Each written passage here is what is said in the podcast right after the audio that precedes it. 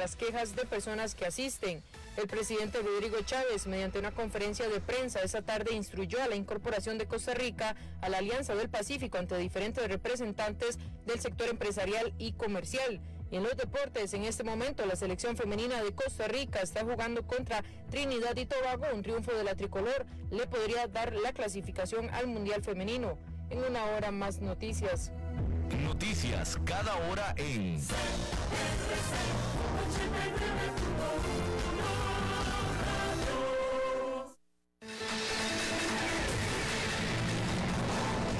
Más noticias en nuestra web, crc891.com. Seguimos en Facebook, Instagram y Twitter como CRC891 Radio y en Telegram como Noticias CRC. Más noticias cada hora.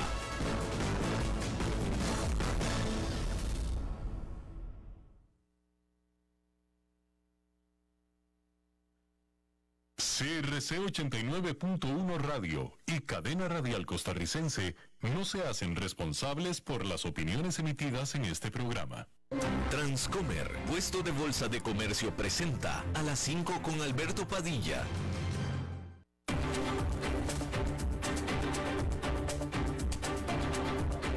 Inicia a las 5 con Alberto Padilla un programa diseñado con el objetivo de llevarte diariamente un tema de actualidad, acompañado siempre de reconocidos editorialistas, de lunes a viernes a las 5 de la tarde por CRC 89.1 Radio, a las 5 con Alberto Padilla. Hola, ¿qué tal? Saludos, bienvenidos a esta emisión de A las 5 con su servidor Alberto Padilla. Muchísimas gracias por estarnos acompañando, gracias por estar ahí. Le mando cálidos saludos desde la señal y las instalaciones de CRC 89.1 Radio en San José, Costa Rica, desde donde estamos transmitiendo hasta el punto, en el tiempo y en el espacio en el que usted nos está escuchando, porque estamos saliendo y, y estamos presentes en varias plataformas simultáneamente por ejemplo, Facebook Live, en la página de este programa, a las 5 con Alberto Padilla. Estamos también disponibles en el canal de YouTube de este programa. También estamos disponibles en podcast, en las diferentes más importantes plataformas para ello, notablemente Spotify, Apple Podcast, Google Podcast y otras cinco plataformas importantes más. Aquí en Costa Rica es el programa que sale en vivo en este momento a las 5 de la tarde. Se repite todas las noches a las 10 aquí en CRC 89.1 Radio. En esta ocasión me acompaña al otro lado de los cristales, tratando de controlar los incontrolables, el señor David Guerrero y la producción general de este programa, siempre poderosa, desde Bogotá, Colombia, a cargo del señor Mauricio Sandoval. Eh, hoy es viernes de mercados, lo que significa que más adelante en el programa estará con nosotros Oscar Gutiérrez de la casa o el depuesto de bolsa Transcomer para hablar justamente de lo que fue y de lo que sigue siendo esta semana en los mercados bursátiles. Antes de eso, una bomba esta tarde y es que Elon Musk, el hombre más rico del mundo, fundador de Tesla y presidente de Tesla también, abruptamente terminó su intento por comprar a Twitter de acuerdo a una carta que eh, el abogado de Elon Musk envió a nombre de Elon Musk a la plataforma de redes sociales. Y la razón que alega Elon Musk para terminar con el intento de compra de Twitter es declaraciones falsas y engañosas hechas por Twitter antes de que el acuerdo se haya acordado, valga la redundancia. La verdad es que durante semanas, durante semanas, Elon Musk ha estado amenazando con abandonar esta compra por 44 mil millones de dólares, alegando siempre que Twitter ha eh, subestimado, ha subrepresentado el número de cuentas bots o robóticas o de spam dentro de su plataforma. Esta compraventa o esta compra involucraba eh, una multa o un pago de mil millones de dólares si se cancelaba. Es decir, quien quiera que cancelara eh, o se echara para atrás tendrá que pagar mil millones de dólares. Sin embargo, Twitter dijo que buscará que se cumpla con la obligación de manera legal. Ok, vamos a hablar un poquito de esto. Primero que nada, eh, parece ser que Elon Musk no se salva de pagar al menos mil millones de dólares por echarse para atrás.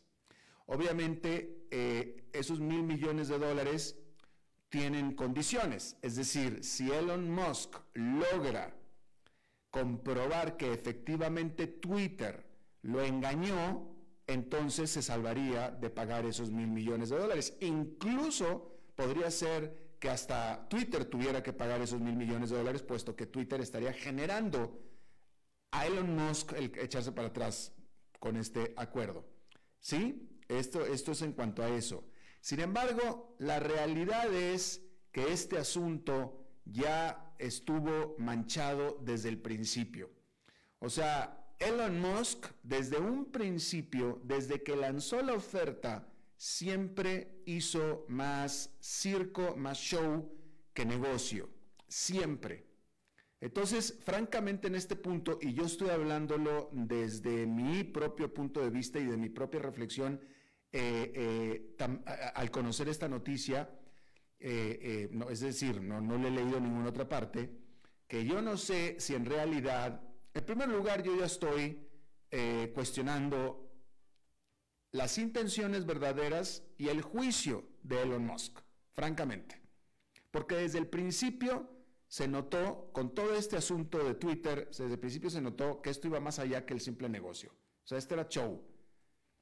Pero, de nuevo, Elon Musk siempre ha sido bastante estrambótico, vamos a decirlo de esa manera, ¿no? De hecho, eh, hay un tweet que estoy viendo de Paul Krugman, que Paul Krugman es eh, un premio Nobel de Economía, eh, alguien muy referido, que en su Twitter lo pone así y yo lo suscribo perfectamente. Dice Paul Krugman, alguien tiene que decirlo. Dado su pobre control de impulsos, Elon Musk cada vez se parece más a un Boris Johnson del mundo de la tecnología. Y obviamente se refiere a Boris Johnson, el primer ministro estrambótico de la Gran Bretaña. ¿Sí?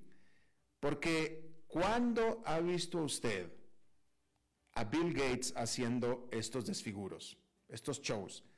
Es más, Paul Krugman dice que Elon no se parece a Boris Johnson, y estoy segura, seguramente que sí. Pero yo diría alguien más conocido todavía que Boris Johnson. Elon Musk parece cada vez más a Donald Trump. Y hablo por la búsqueda de los reflectores. ¿Sí? Hablo por la búsqueda de los reflectores, por el show, por lo estrambótico. ¿Cuándo ha visto usted a Bill Gates haciendo estos desfiguros? ¿O a Mark Zuckerberg? ¿Cuándo? ¿Cuándo vio usted a Steve Jobs? Esas gentes se dedican a trabajar. ¿Sí? Elon Musk cada vez cuestiona más sus intenciones empresariales. O sea, él, busca más el escándalo, cada vez está buscando más el escándalo, cada vez está buscando más la, lo rimbombante, cada vez está buscando más los reflectores, que no tiene absolutamente nada que ver con los negocios. O hacer negocios por medio de los reflectores, que es justo lo mismo que estaba haciendo Donald Trump todo el tiempo, antes de ser presidente, y que fue como llegó a presidente. Entonces, vamos a ver en qué termina esto. Esto apenas está empezando. Eh, desde el principio, y le reitero, esta intención de comprar Twitter sonó a más eh, eh, fanfarronada que cualquier otra cosa. Parecía que desde el principio, desde que lanzó la oferta, parecía que lanzó la oferta con ganas de no concretarla, porque tan pronto la lanzó la oferta ya empezó a despotricar de ella, siempre, pudiera ser desde el principio y hasta este momento que sea una táctica extrema para renegociar el precio de la compraventa, puede ser, Puede ser. Pero bueno, vamos a ver, esto apenas está comenzando. Y bueno, por supuesto, la otra gran y triste noticia del día es el asesinato del ex primer ministro de Japón, eh, Shinzo Abe, eh, que fue asesinado eh, la noche del miércoles, la noche del jueves en, nuestro continente, en el día del viernes en Japón, dando un discurso político. y bueno, pues terrible, terrible eh, lo mataron con una arma hechiza. Eh, esto no es importante, ya, ya, ya nos darán el detalle, pero por lo que se puede ver de esa arma, parece más bien... Eh, bueno, primero que nada, Shinzo Abe murió de dos heridas. Le dieron dos heridas, ¿sí? Y le dieron dos balazos. Por lo que se escucha en la grabación, fueron dos detonaciones. Eh, esa arma parece más bien como una mini escopeta, francamente parece como una mini escopeta, tiene los cañones demasiado anchotes. Y bueno, nada más el comentario que le iba a hacer es que seguramente vamos a descubrir que eh, murió a causa del primero de los dos disparos y más bien como, más que balas fueron como perdigones, ¿no? Pareciera. Pero en fin, este, eh, en fin, es nada más una, eh, no, tiene, no, tiene, no tiene demasiada importancia, pero terrible, terrible la noticia.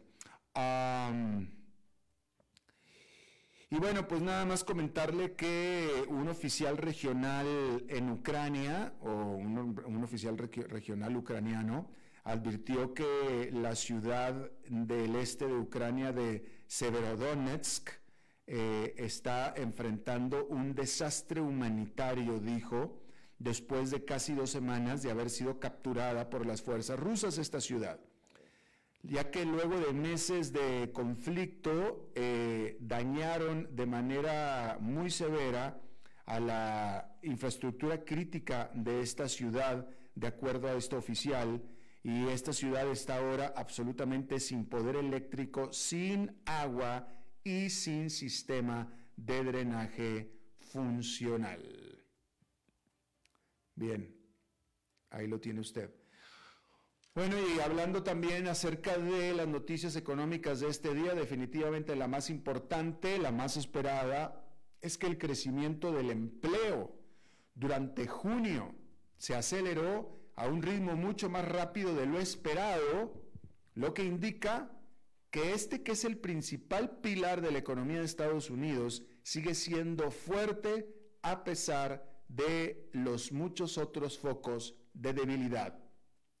Las nóminas no agrícolas en Estados Unidos aumentaron 372 mil, en 372 mil en el mes de junio, que es mejor que los 250 mil que se estaban esperando de acuerdo a la encuesta de Dow Jones, y continuando lo que ha sido un año sólido para el crecimiento del empleo, según los datos de este viernes de la Oficina de Estadísticas Laborales.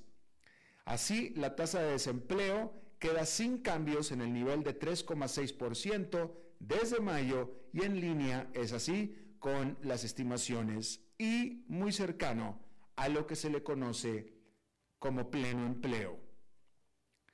Una medida alternativa de desempleo que incluye a los trabajadores desalentados y aquellos que tienen trabajos a tiempo parcial por razones económicas cayó considerablemente, pasando del 7,1 al 6,7%.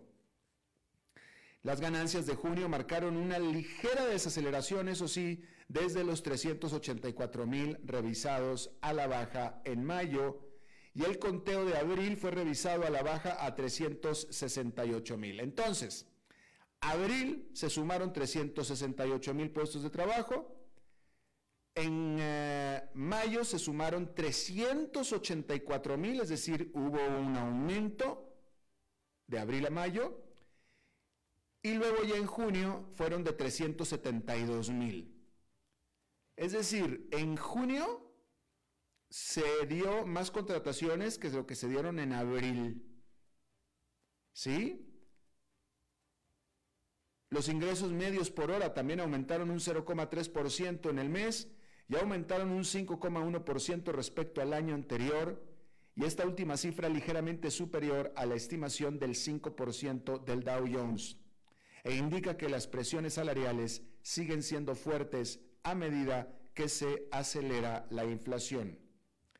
Las ganancias o la subida en esto alcanzaron un máximo de 5,6% anual en marzo.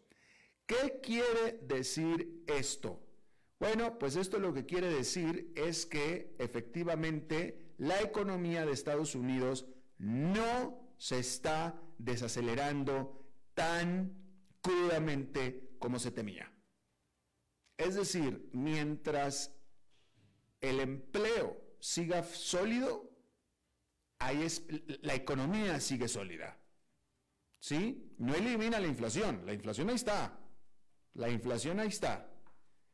Pero también significa, y esto es importante, que la actividad económica continúa, continúa vigorosa. Por lo tanto, también significa que la postura, la política del Banco Central, de la Reserva Federal, va a continuar. La política dura. ¿Sí? Desafortunadamente eso también significa. Porque esta es una señal para la Reserva Federal de que la economía sigue vigorosa, es decir, creciendo y por tanto alimentando a la inflación.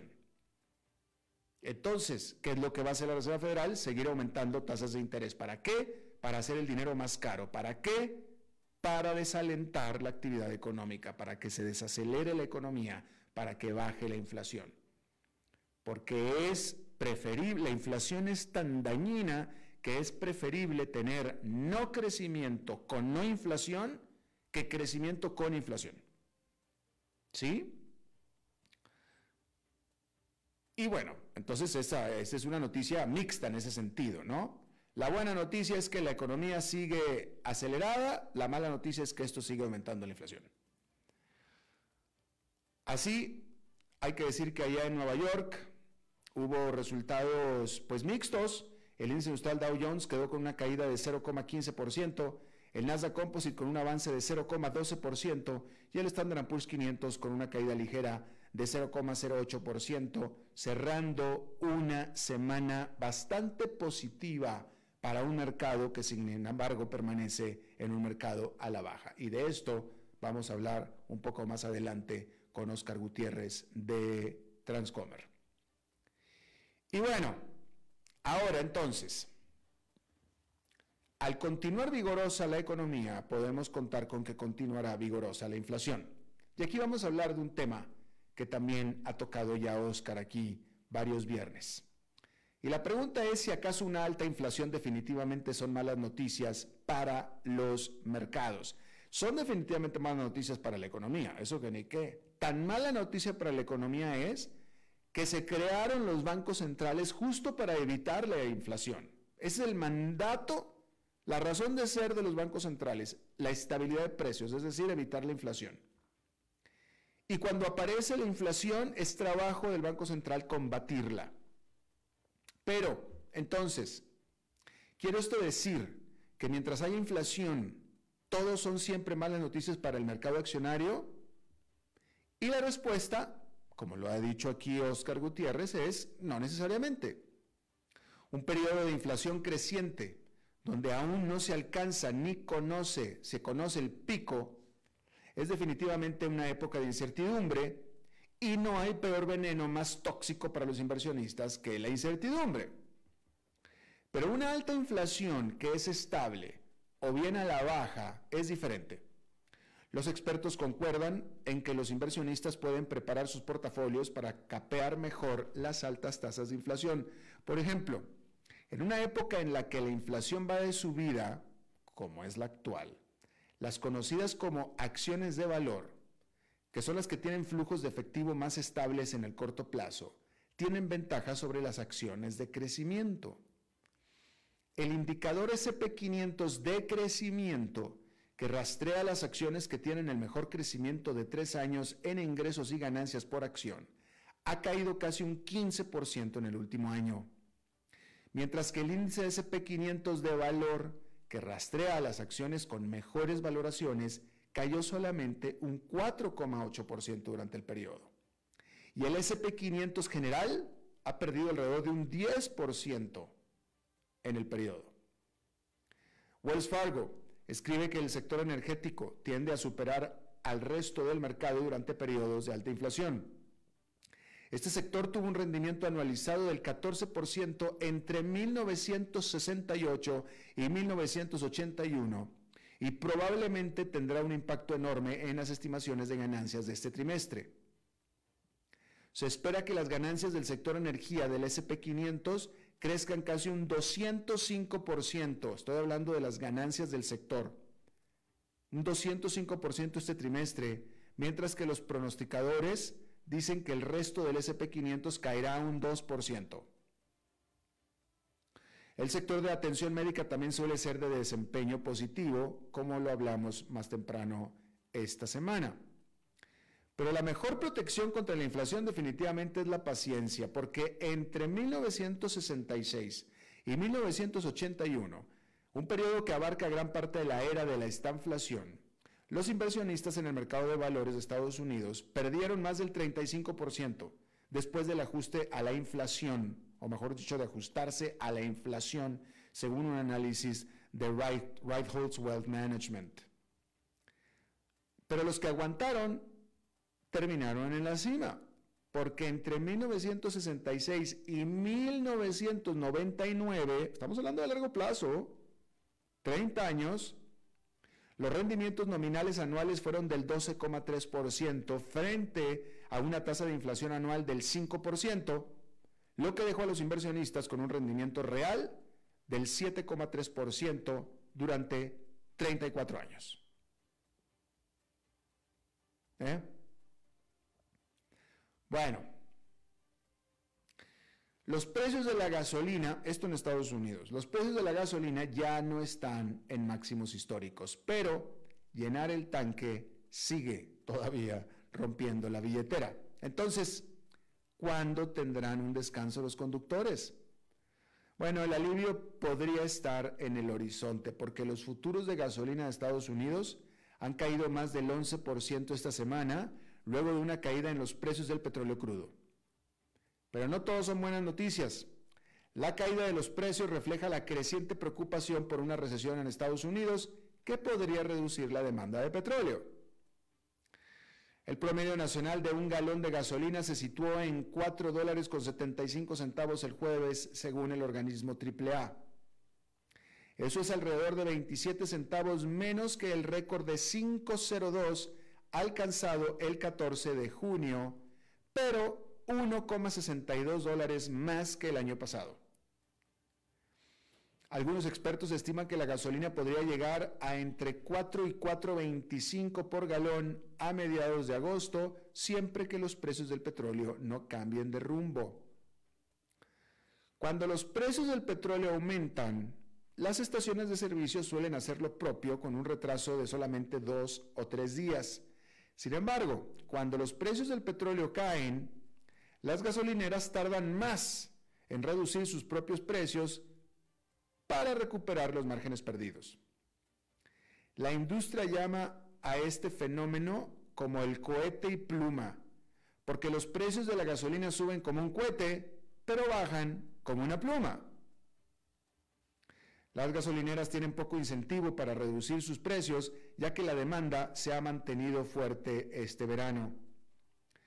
Los precios del petróleo también podrían aumentar en función de los nuevos desarrollos en las exportaciones de petróleo ruso vinculados a la guerra en Ucrania o los huracanes que golpean la infraestructura petrolera de Estados Unidos a lo largo de la costa del Golfo de México, de tal manera que los precios perfectamente pueden volver a explotar.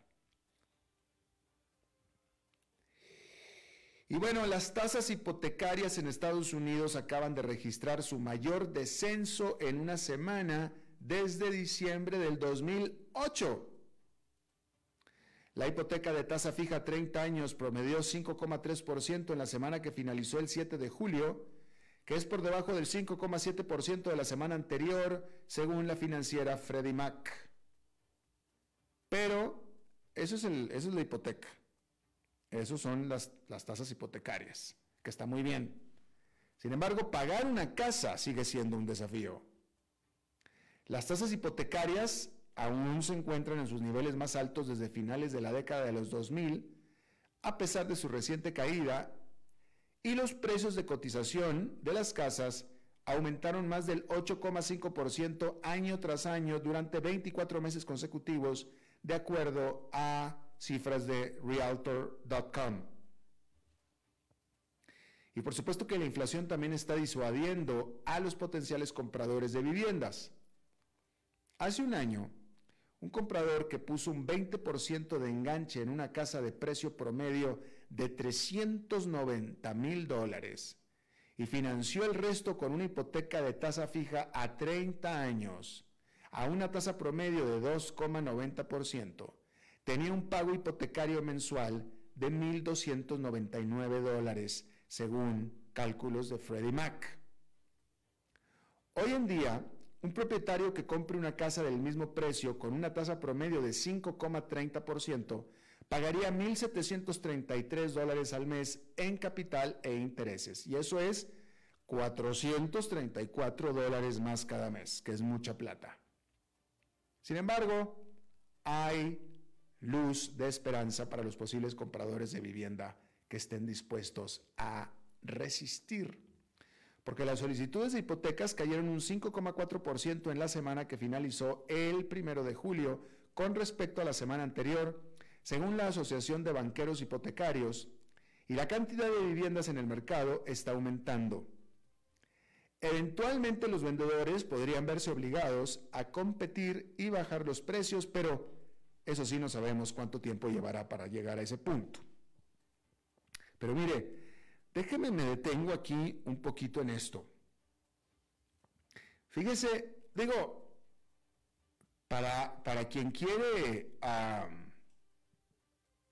para quien está pensando y desea migrar a los Estados Unidos, ¿sí? Yo viví en Estados Unidos y probablemente vuelva a vivir, no sé, no sé, no, no, no, no me queda claro eso, pero yo viví ahí más de, más de dos décadas, ¿no?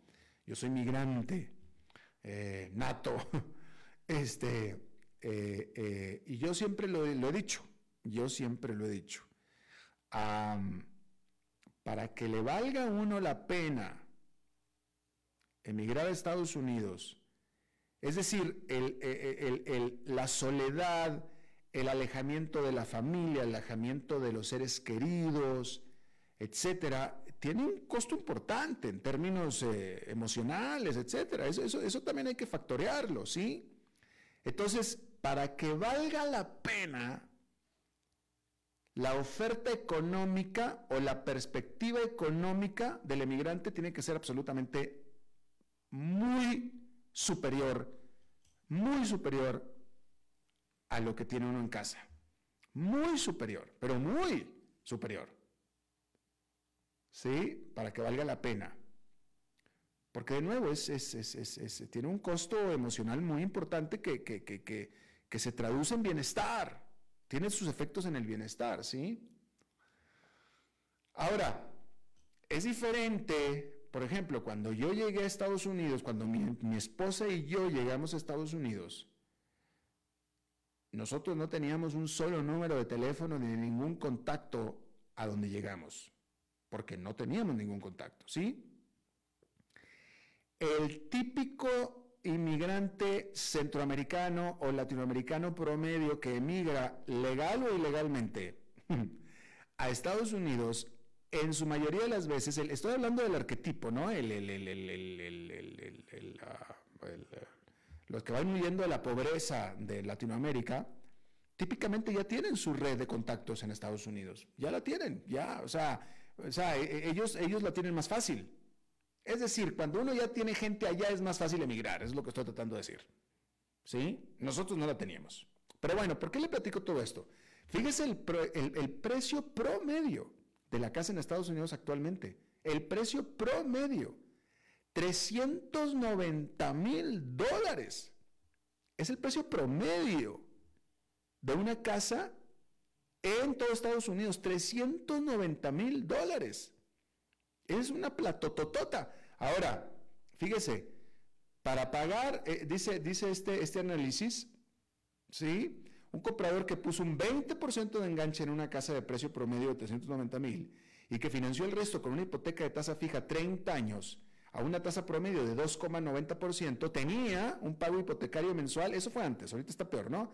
De 1.299, ¿sí? 1.299 por 12 meses es igual a 15 mil dólares.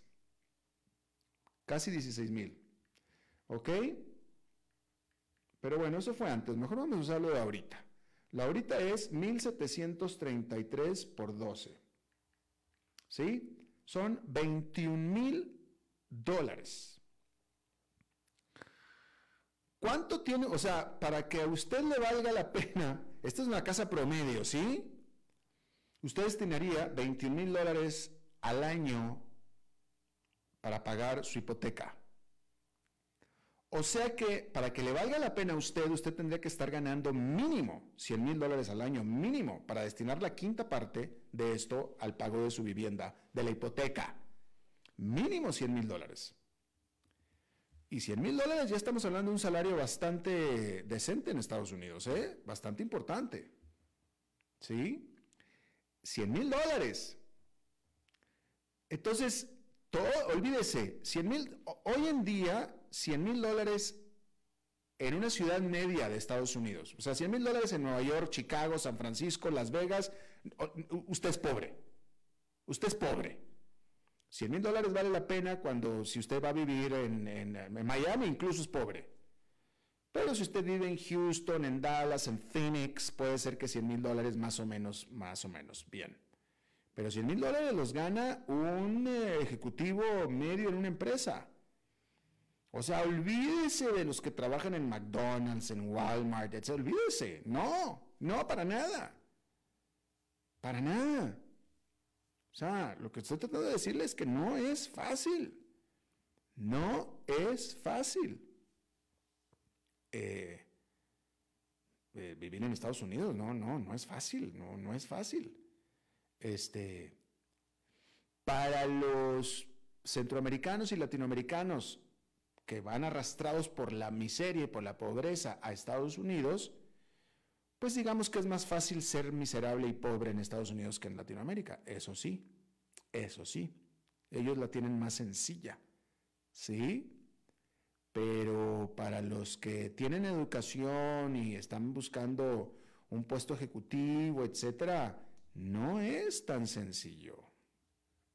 O sea, eh, eh, eh, hay más oportunidades, hay más, hay más oportunidades de, hacer cosas en el futuro, hay más perspectivas de crecimiento típicamente, definitivo. Estados Unidos es una tierra de oportunidades más que en Latinoamérica en ese sentido, pero para echar a andar eso y para llegar y empezar a hacerlo y todo, no es tan fácil. y yo conozco más de algunas gentes, bueno, aquí estoy yo mismo, yo mismo acá estoy, yo me regresé a América Latina, yo mismo eh, y no soy el único, yo conozco a varios, varios amigos míos, eh, eh, permanecieron algún tiempo en Estados Unidos, pero decidieron que en su país de origen les iba a ir mínimo igual o mejor, poquito mejor. Entonces, si la ecuación es regresar con la familia, estar cerca de las familias, de los hermanos, etcétera, de los viejos amigos, etcétera, y de todos modos más o menos podemos vivir bien, pues no es tan mala propuesta. Y por eso muchos se regresan, la verdad. Bien, ahí lo tiene usted. Vamos a hacer una pausa y regresamos con Oscar Gutiérrez. A las 5 con Alberto Padilla, por CRC 89.1 Radio. Ok, gracias a todos por haber venido a la fiesta de despedida de don Alberto, quien cumple 30 años de trabajar para nuestra empresa. Y bueno, le llegó el día del retiro. Don Alberto, ¿por qué no viene acá y nos da unas palabras? Muchas gracias a todos. Solo puedo decirles que si alguien sabe de algún trabajito, que por favor me dicen. Es en serio. No me preparé para este momento y tengo que ver cómo consigo otro trabajo. No cometan el mismo error que yo. Transcomer, puesto de bolsa de comercio. Construyamos juntos su futuro. Somos expertos en eso. Desde los verdes bosques de nuestra montaña nos llega Agua Cerros de la Riva, agua fresca de manantial que te permitirá vivir en equilibrio, proteger tu salud y la de tu familia, libre de sustancias químicas, envasada sin alterar su naturaleza a 2.000 metros de altura. Agua Cerros de la Riva, naturalmente neutral. Búscanos como cerrosdelarriba.gmail.com. Llámanos al 8374-3229. Cerros de la Riva, Live Spring Water. Bienvenidos a un episodio más de Wall Street en un minuto, un servicio informativo sobre los mercados internacionales desde Transcomer, puesto de bolsa de comercio. Hola, soy Arturo Londoño, corredor de Bolsa de Comercio. El gigante de las redes sociales Meta, antes llamado Facebook, en una conferencia interna reciente advirtió a sus empleados que deben prepararse para una recesión económica sin precedentes. La plataforma, que ha enfocado sus esfuerzos en el desarrollo del metaverso, lleva varios meses advirtiendo a los inversionistas sobre las dificultades que merman su capacidad de aumentar ganancias y por ende ha decidido reducir la cantidad de contrataciones en un 30%. Meta no es el único gigante tecnológico tecnológico que busca recortar costos. Debido a la fuerte inflación, la guerra en Ucrania y las complicaciones con la cadena de suministros, Tesla indicó en junio que reduciría su planilla en un 3% y Microsoft y Amazon también disminuyeron sus objetivos de contratación. Pero el caso de Meta es de los más afectados actualmente, pues con la caída de su acción, la empresa ha perdido unos 230 billones de valor en el mercado bursátil. Este episodio de Wall Street en un minuto fue presentado por por Transcomer, puesto de bolsa de comercio. Doctor, por favor, dígame cómo está mi espalda, que ay, me duele demasiado. Ay, bueno, pero es que con lo que me contó de ese déficit es un presupuesto financiero mensual.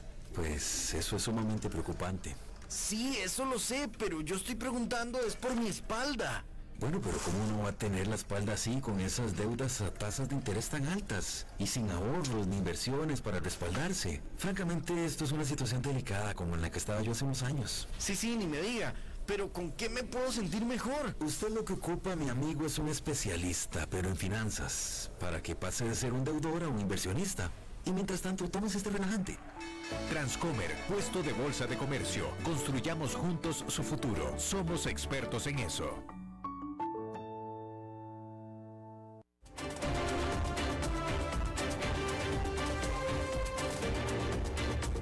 Seguimos escuchando a las 5 con Alberto Padilla. Bueno, aquí la queja es, eh, que me quejo yo aquí con eh, David Guerrero que eh, hace un desastroso trabajo tratando de controlar la liga, pero ¿por qué tantos anuncios? ¿Por qué tantos anuncios? dice, bueno, dile a Transcomer que no patrocine tanto y ya, eliminamos tantos anuncios de Transcomer, ¿no? Y precisamente hablado de Transcomer, este segmento patrocinado por Transcomer y Oscar Gutiérrez de Transcomer para hablar de la semana eh, de los mercados. Mi querido Oscar, ¿cómo estás? Muy bien, Alberto, pero primero, nada de cortarme anuncios. ¿Qué es eso? No, es lo que le estoy diciendo. No te preocupes, aquí tienes a Guerrero. Eh, eh, está de Guerrero defendiendo los anuncios de Transcomer. Me le digo, ya, ya, vamos con Oscar. Me dice, no, hay que correr los anuncios. Bueno, yo encantado de nuevo de estar en tu programa, Alberto, y como bien lo decías hace un rato, la noticia económica del día es el aumento de empleos, sin duda, que se esperaban 250 mil eh, y se reportaron 372 mil. Esto tuvo a los mercados el día de hoy un poco indecisos para terminar tablas prácticamente, pero al inicio del día el SIP bajó medio eh, punto. Eh, es que, Oscar, dime, dime una cosa, es que a mí no me queda claro que esta, este, este reporte que muestra fortaleza en la economía sea necesario, o sea, no me queda claro si es buena o mala noticia. Correcto, eso, eso me parece que es el tema a analizar aquí. Yo creo que, eh, vamos a ver, los miedos que han estado en el mercado en las últimas semanas han sido, bueno, estaremos en una recesión o no estaremos en una recesión se esperaban 250 mil empleos. Al, haber más empleos, eso, como bien lo decías hace un rato, de lo que dice es que está fuerte la economía, entonces, es decir, no está decayendo. Ahora, lo que pasa es que hay muchas personas que dicen, bueno, la única manera de bajar la inflación es casi que provocar de alguna manera una recesión. y los miedos está, están en, si esta situación obliga a que haya un efecto repentino fuerte en la economía que cause esa recesión que luego cueste levantarse de ahí. Entonces, esta noticia es muy interesante porque por un lado, bueno, muestra que al haber eh, eh, todavía un, aumento importante de empleos todos los meses, este, eh, no se ve que esté decayendo, entonces no se ve que, que podamos caer fuertemente en una recesión, pero sin embargo la inflación persiste. A mí parte de lo que me dice es que se va a mantener más largo rato la inflación. Ese es, ese es parte del, del, del, análisis que, que, tenía después de ver un poco estas cifras. El, el desempleo se mantiene en 3.6, que es muy bajo, ¿verdad? O sea, yo creo que para poder lograr eh, eh, controlar la economía van a tener que provocar adrede un poquito más de desempleo. Como decías, los salarios subieron a 5.1 desde hace un año, el pico fue el 5.6 en marzo, para el mes subió en 0.3 en y esto sigue presionando eh, un poco la inflación. Si uno lo ve por sectores, bueno, los, los sectores que más subieron en empleo fueron servicios de educación y salud, luego profesionales y negocios, bueno, los de salud fueron 96 mil empleos, profesionales y negocios 74 mil, hospital y digamos el, el, negocio de turismo creció en 67 mil, fue interesante, también crecieron los sectores de logística y manufactura, pero esto, digamos, muestra que hasta el momento el aumento que se han venido dando en tasas está siendo resistido por la economía, o sea, no ha sido tan sensible, está siendo persistente, digamos, la economía en este, en este tema del empleo. No, eh, no necesariamente eso eh, eh, es positivo o negativo, por eso siento que lo, lo que decía al principio, que el, el, día fue como muy ambivalente, cómo lo terminó de interpretar el mercado, ¿verdad? Eh, la semana en sí subió, la semana, la semana terminó subiendo casi un 2%, un 1,94%, todos los sectores subieron prácticamente, excepto servicios públicos, este, pero no se puede atribuir, atribuir perdón, esa subida a este reporte, pues este reporte fue hoy y el resultado de hoy fue neutro, es decir, hubo eh, cuatro sectores que subieron un poquito, tres sectores que quedaron prácticamente tablas o cuatro sectores y tres que bajaron como un cuarto de punto, o sea, fue fue prácticamente eh, un, un, elemento neutro. Desde el lado positivo, eh, uno podría decir, bueno, la posibilidad eh, que algunos la habían remota de que el señor Powell logre un aterrizaje suave, se puede tomar como un punto positivo. Como un punto negativo, como te decía hace un rato, es que yo creo que la inflación va a persistir por más tiempo, ¿verdad? Eh, la semana entrante vamos a tener varias cosas importantes. Se reporta la inflación eh, de junio eh, y esto va a ser interesante. Yo les recuerdo que en unas semanas anteriores habíamos comentado eh, lo que podría pasar esta semana. Acordémonos que en junio del año pasado la inflación fue de 0.9. Entonces, esto es importante tenerlo en cuenta porque si este reporte que vamos a tener la semana entrante eh, tuviera un 0.9 igual, que es una inflación alta, la, la, inflación se mantendría en promedio en los mismos 8.6 que se reportó el año pasado. Entonces uno puede decir, ah, bueno, se estabilizó la inflación, ¿no? Pero es que 0.9 es alto. Incluso si, si fuera de 0.8, para el mes sería muy alto, ¿verdad? O sea, eh, casi 9.6 en el año.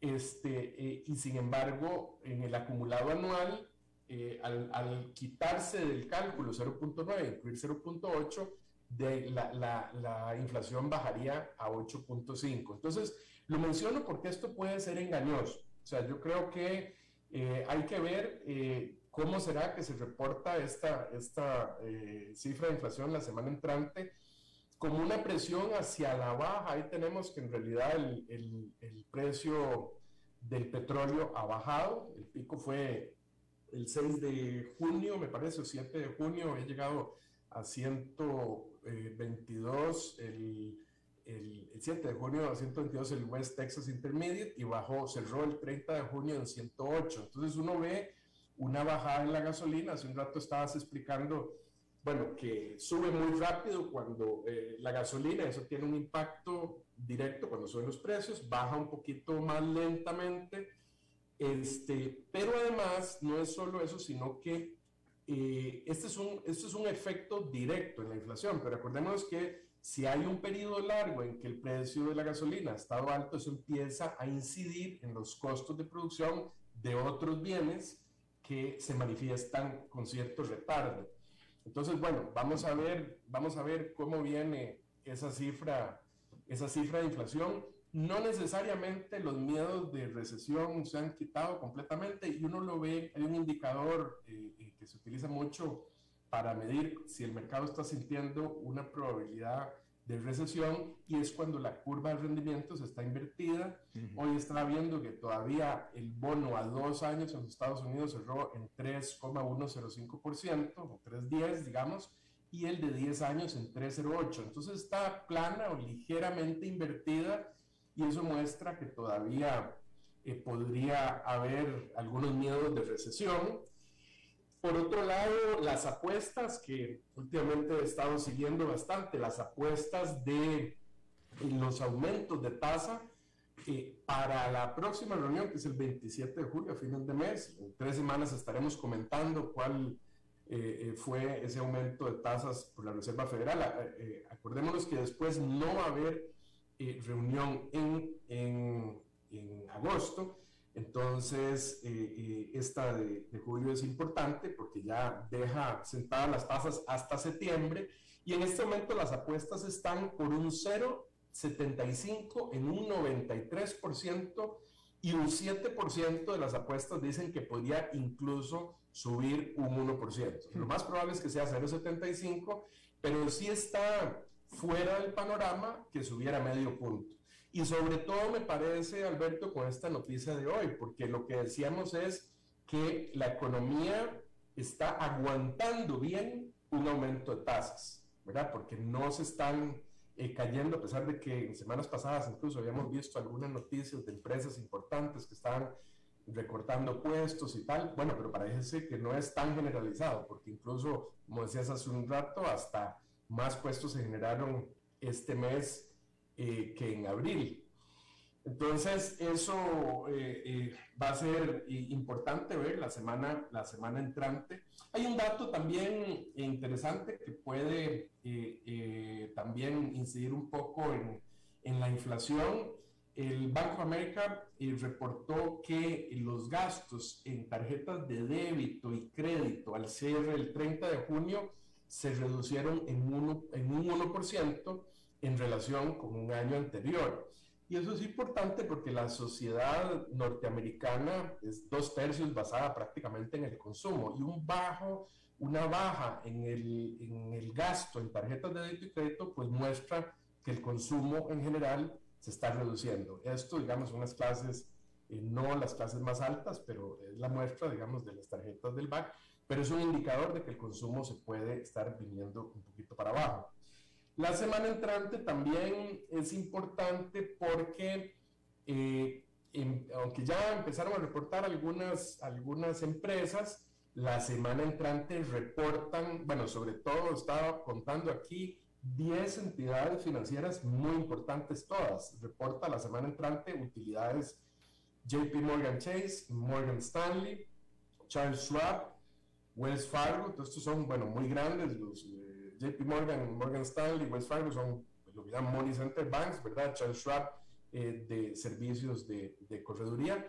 Eh, también reporta BlackRock, eh, reporta que maneja fondos de inversión, Citibank, US Bancorp, PNC Bank, que son bancos grandes también, Bank of New York Mellon y State Street, que da servicios financieros a corporaciones. Entonces, son todos, no es solo en esto lo que reporten de lo que pasó el trimestre, lo que reporten de las utilidades, pero lo que va a estar también los analistas muy atentos es a las proyecciones que ellos van a dar de, de, de, los próximos meses como vienen. Así que va a ser muy interesante ver cómo reacciona el mercado, porque una muestra tan, tan grande del sector financiero se va a poder tener un cuadro eh, mucho más claro de cómo ven la situación financiera de todo el país. no menos importantes, algunas otras empresas que reportan también de otros sectores, reporta Pepsi Cola, reporta eh, este, Delta Airlines, Taiwan Semiconductor, que es de los mayores productores de, circuitos integrados, Conagra Brands, que es de, de eh, bienes de consumo, eh, United Health, que es del sector de salud.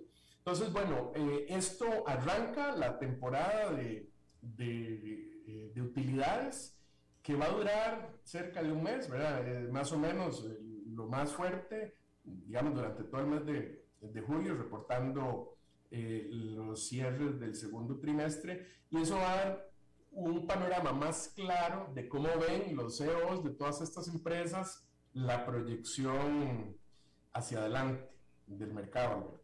Claro, ahora recalcar, Oscar, y estarás de acuerdo que hay evidencias claras de que la economía se está desacelerando. O sea, claramente hay, hay algunas cifras que indican que ya no es el mismo vigor de antes. Sin embargo, el mercado laboral, que es un elemento muy, muy importante, ese todavía sigue vigoroso, ¿no es cierto? Sí, a mí me, me, sorprende. Yo honestamente sí pensaba que se iba a empezar a ver un poquito decayendo. Puede haber un efecto retardado que no hemos visto, ¿verdad? Este, pero yo creo que eh, eh, mientras se mantenga fuerte el mercado laboral, va a ser muy difícil este, que reduzcan fuertemente la inflación. Tal vez por eso es más posible, como te digo, un aterrizaje suave. Es decir, si logran ir bajándola poco a poco, entonces se pueda evitar una recesión, una recesión. Acordémonos que el ideal de los mundos es tener pleno empleo con baja inflación. Entonces, si una de las variables se logra sostener bien este, y se va bajando poco a poco la inflación, pues eso puede ser sano para la, para la economía. Ahora, eh, si uno ve ya el efecto en los mercados, que es lo que nos interesa también, eh, yo lo que veo es eh, que va a ser muy difícil una recuperación, o, o, tal y como están pintando las cosas en este momento. Tenemos que hacer predicciones en este negocio es es muy, muy eh, peligroso, muy difícil hacer algo exacto, pero tal y como estoy viendo las cosas, yo veo que no, eh, no me pareciera que vaya a haber una recuperación así como en forma de B, ¿verdad? Como que caiga y de pronto pique para arriba, empiece a subir. Yo siento que esto podría ser como que, como que eh, tal vez disminuya la velocidad con que está bajando o se mantenga en una posición baja un tiempo, dos, tres meses, hasta empezar poco a poco a subir, porque yo creo honestamente que va a ser difícil que empiece a subir si el panorama no está tan claro. Y si la inflación va a ir bajando muy lentamente, eh, eh, bueno, hay empresas de crecimiento que hablabas, por ejemplo, que se ven muy afectadas por inflación. Y entonces no veo a esas empresas tipo de tecnología, de crecimiento, que han caído un 30%, un 20% del valor que estaban, que vuelvan a recuperar esos precios que se dieron en ambientes de mucho crecimiento con baja inflación. Claro. Oscar Gutiérrez de Transcomer, muchísimas gracias como cada viernes. Bueno, encantado, ya saben, no me quiten los anuncios, don Alberto. No, no, no, pues no, no, no, no hay nada. Aquí, oye, aquí el que manda es el anuncio, yo, yo soy nadie aquí. gracias. Bueno, un gusto estar de nuevo. Igualmente, gracias. Eh, eh, David, vamos a pausa, nos vamos directo, vamos a pausa, vamos a pausa y regresamos con más. A las 5 con Alberto Padilla, por CRC 89.1 Radio. Ok, gracias a todos por haber venido a la fiesta de despedida de don Alberto, quien cumple 30 años de trabajar para nuestra empresa. Y bueno, le llegó el día del retiro. Don Alberto, ¿por qué no viene acá y nos da unas palabras? Muchas gracias a todos. Solo puedo decirles que si alguien sabe de algún trabajito, que por favor me avisen. Es en serio. No me preparé para este momento y tengo que ver cómo consigo otro trabajo. No cometan el mismo error que yo. Transcomer, puesto de bolsa de comercio. Construyamos juntos su futuro. Somos expertos en eso.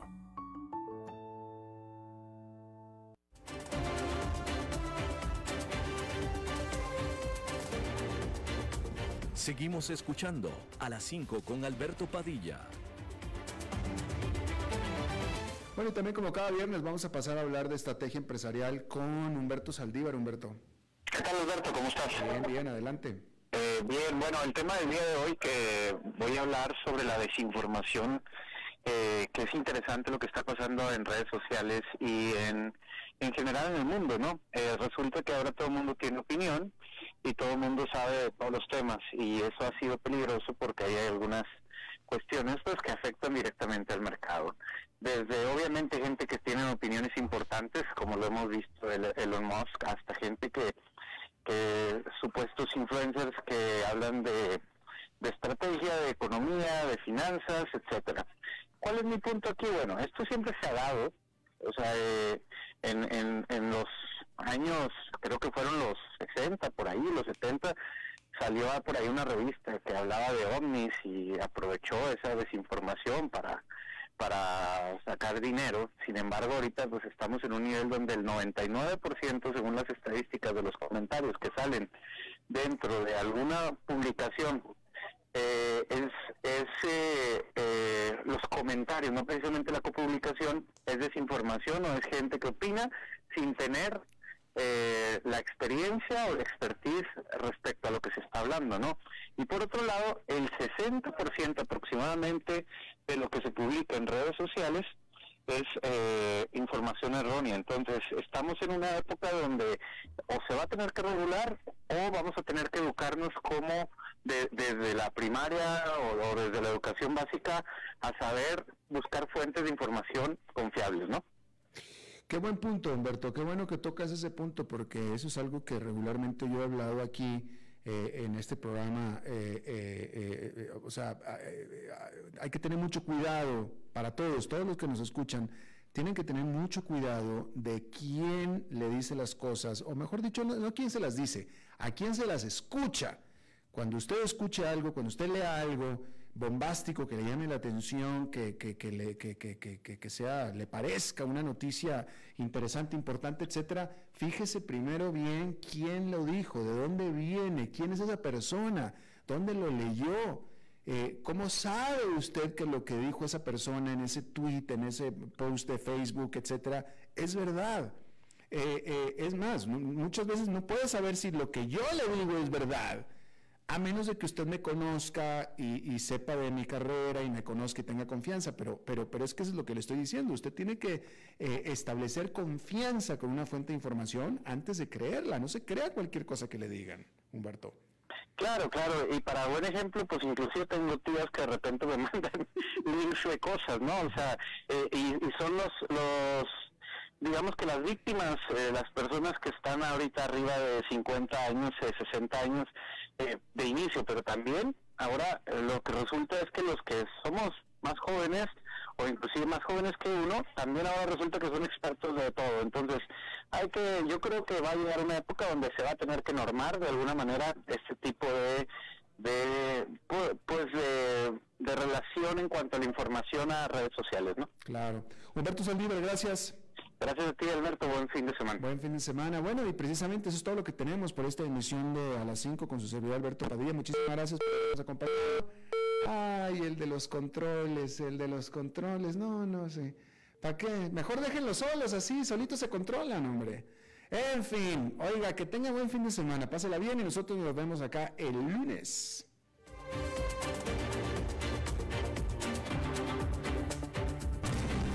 Las 5 con Alberto Padilla fue traído a ustedes por Transcomer, puesto de bolsa de comercio. Construyamos juntos su futuro. Somos expertos en eso.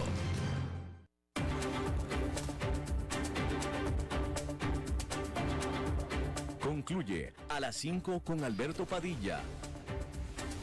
Un programa diseñado con el objetivo de llevarte diariamente actualidad, acompañado siempre de reconocidos editorialistas, de lunes a viernes a las 5 de la tarde por CRC 89.1 Radio, a las 5 con Alberto Padilla.